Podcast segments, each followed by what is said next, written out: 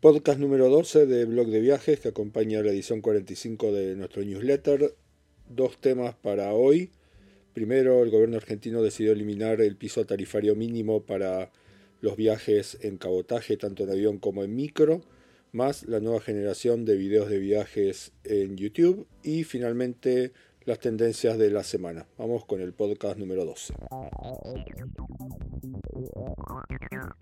Desde hace algún tiempo las aerolíneas de bajo costo le venían pidiendo al gobierno argentino que eliminara el precio mínimo de las tarifas aéreas. Para decirlo de manera simple, hasta ahora no se podían vender pasajes aéreos por debajo de un determinado costo por tramo. Por ejemplo, Bariloche costaba 1.400 pesos por tramo, entonces 2.800 pesos ida y vuelta. Este piso tarifario básicamente buscaba proteger a las compañías de micros, que son las que necesitan reconvertirse en el mediano plazo. Por cierto, esta semana también se conoció que los micros tampoco van a tener piso tarifario.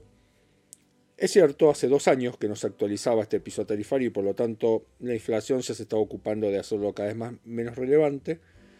Lo cierto es que el gobierno decidió apurar ese proceso y desde el 15 de agosto ya se van a poder vender pasajes por, el precio que quiera la aerolínea, siempre y cuando se vendan con 30 días de anticipación. Si lo compramos en el periodo, en el último mes, en ese caso sigue rigiendo el valor mínimo que estaba establecido hasta estos días.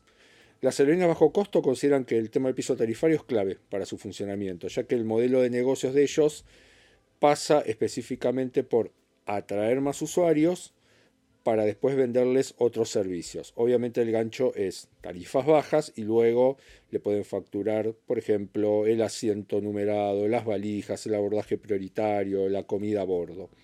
Si a la tarifa mínima le tenían que recargar los extras, entonces los precios se elevaban a valores similares a los de una compañía tradicional y por lo tanto ya no eran competitivas. Al poder definir la tarifa base sin limitaciones, podrían vender pasaje por costos muy bajos y sumar pasajeros a los que les podrían cobrar por otros servicios. ¿Por qué este límite de los 30 días como mínimo para vender pasajes sin piso tarifario? Normalmente si compramos un pasaje con pocos días de anticipación antes del viaje, nos va a salir más caro. Para la aerolínea este es un punto importante, ya que los tickets vendidos en los días previos al vuelo son los que tienen mejor margen de ganancia y por lo tanto son una parte importante de la ecuación del negocio. ¿A quién va a afectar más este fin del piso tarifario? La mayoría va a mirar para lo de aerolíneas argentinas, pero la verdad es que el impacto va a ser mucho más fuerte en el sistema de micros de larga distancia. ¿Por qué? Porque si bajan mucho los precios de las aerolíneas, en particular de bajo costo, un buen número de rutas de larga distancia en micro ya no van a tener viabilidad económica.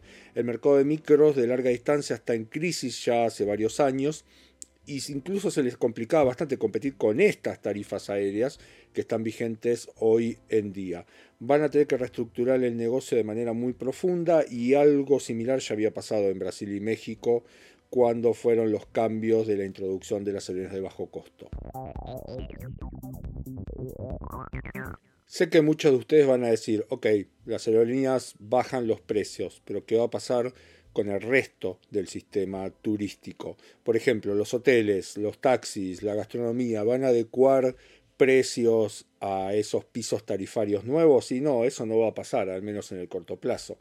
Las aerolíneas de bajo costo tienen un modelo por el cual ese precio muy bajo del ticket les permite vender todo tipo de extras, como le contábamos hace unos minutos, ¿no? Cobrar pasaje, servicio a bordo. Otros mercados no tienen esos modelos por ahora.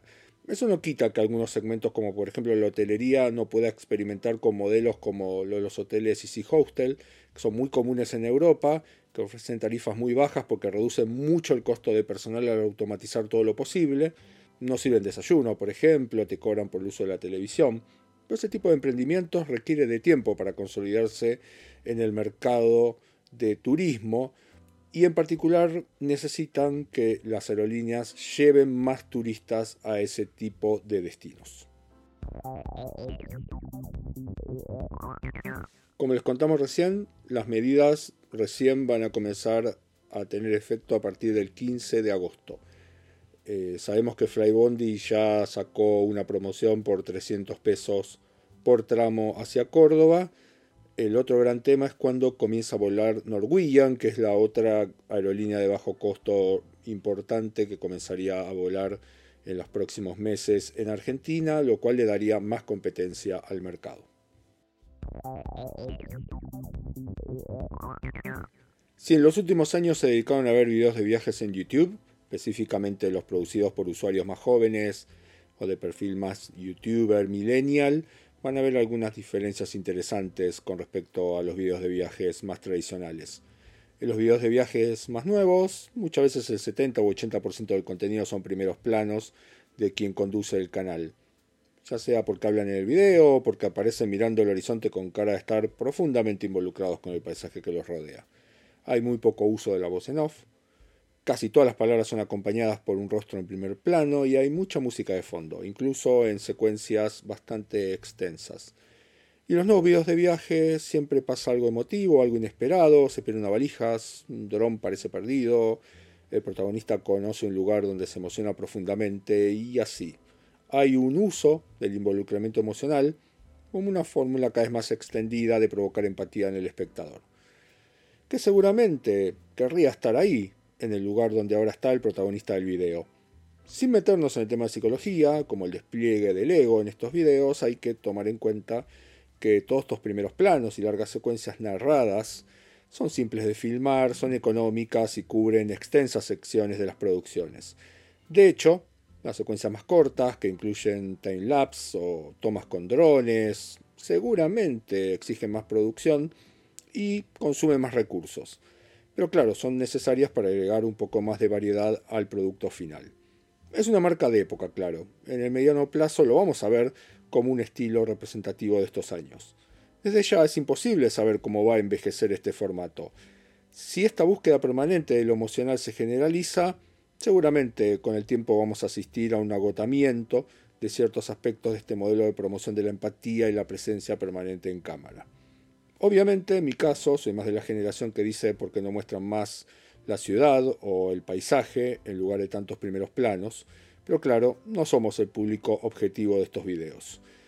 También está el tema del conocimiento de los métodos de producción. Tenemos una mirada bastante entrenada en la construcción de productos mediáticos y eso hace difícil tener una mirada ingenua sobre los usos de lo emocional. Tendencias de la semana muy rápidamente. Primero, Facebook cerró Moves, que era una aplicación que se usaba para medir pasos y armar recorridos. Lo usaban muchas otras aplicaciones, por eso es importante, a pesar de que Facebook no la actualizaba ya desde hace largo tiempo. Dos, Emirates comenzó a volar entre Santiago de Chile y Dubái, previa escala en San Pablo. Tres, Etihad perdió 3.500 millones de dólares en el último año y debido a eso la compañía va a comenzar a detener primero sus planes de expansión global y segundo probablemente recorte algunas rutas y haga algunos despidos en los próximos meses. Si quieren seguir este podcast, recuerden, pueden suscribirse desde blogdeviajes.com.ar barra podcast y si quieren suscribirse al newsletter, lo pueden hacer desde blogdeviajes.com.ar barra newsletter. Nos escuchamos la semana que viene.